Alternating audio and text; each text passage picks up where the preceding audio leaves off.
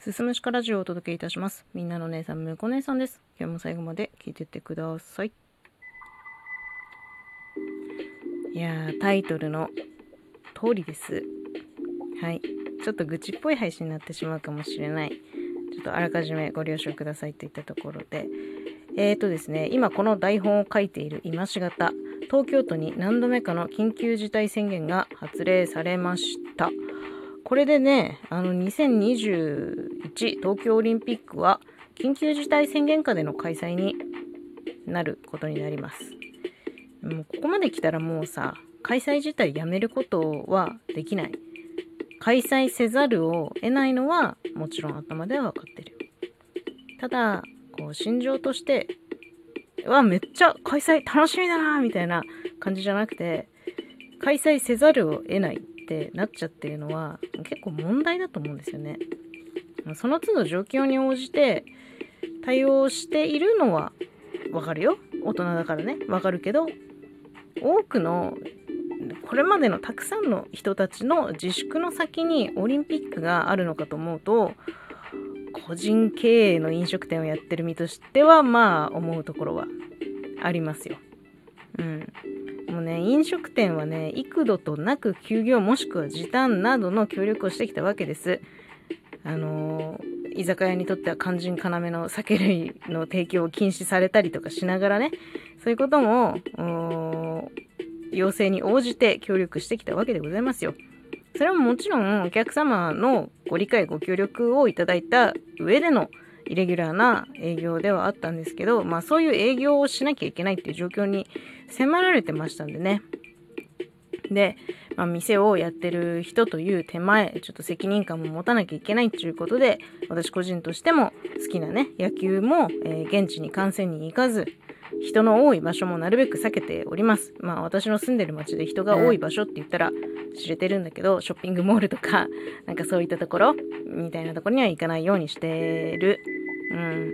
あと、まあ都市部の方とかもね、行かないようにはしてるんだけど、もう、もう十分我慢してきたわけですよ。そう。私たちは1年以上我慢してきてるんですよ。しかしここに来て、オリンピックはね、無観客で開催されるんでしょ？ね。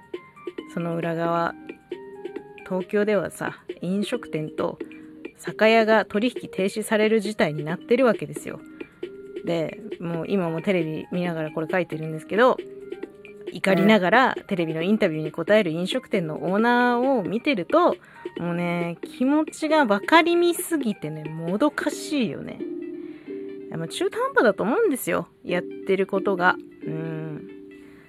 自粛を強制して罰則を設けるみたいな海外的なやり方ではなくて、むしろその、まあ、実際にロックダウンまではいかないけど自粛に協力してくださいと協力して感染者がこの先減った時には、まあ、例えば消費税撤廃しますとか給付金いっぱいあげますみたいなご褒美制度にしてもらった方が気持ちよく協力できるような気するんですよ。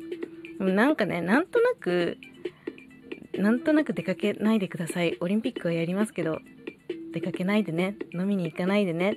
お酒出さないでねって、なんか言われるとさ、え？ってなるじゃん。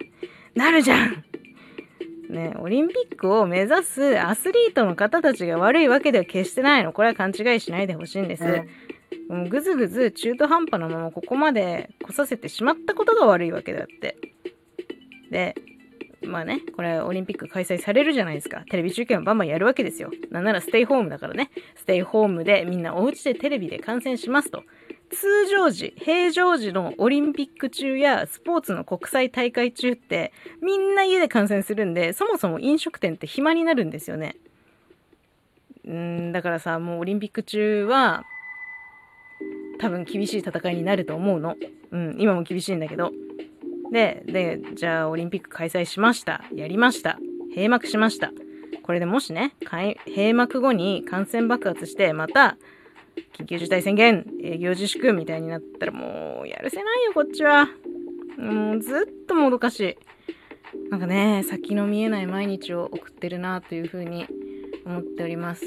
えー、まあ、これを喋るにあたり、一応台本用意してるんだけど、なんかどういう言葉で書いたらいいのかわからず、台本は2日かけて書きました。2日かけて書いてこの内容なんですけれども、まあね、あのー、7月、7月8日現在の気持ちをここに残しておきたいと思う。もうおかしいよはい。というわけで、むこ姉さんでした。最後まで聞いていただいてありがとうございます。また次回もよろしくお願いします。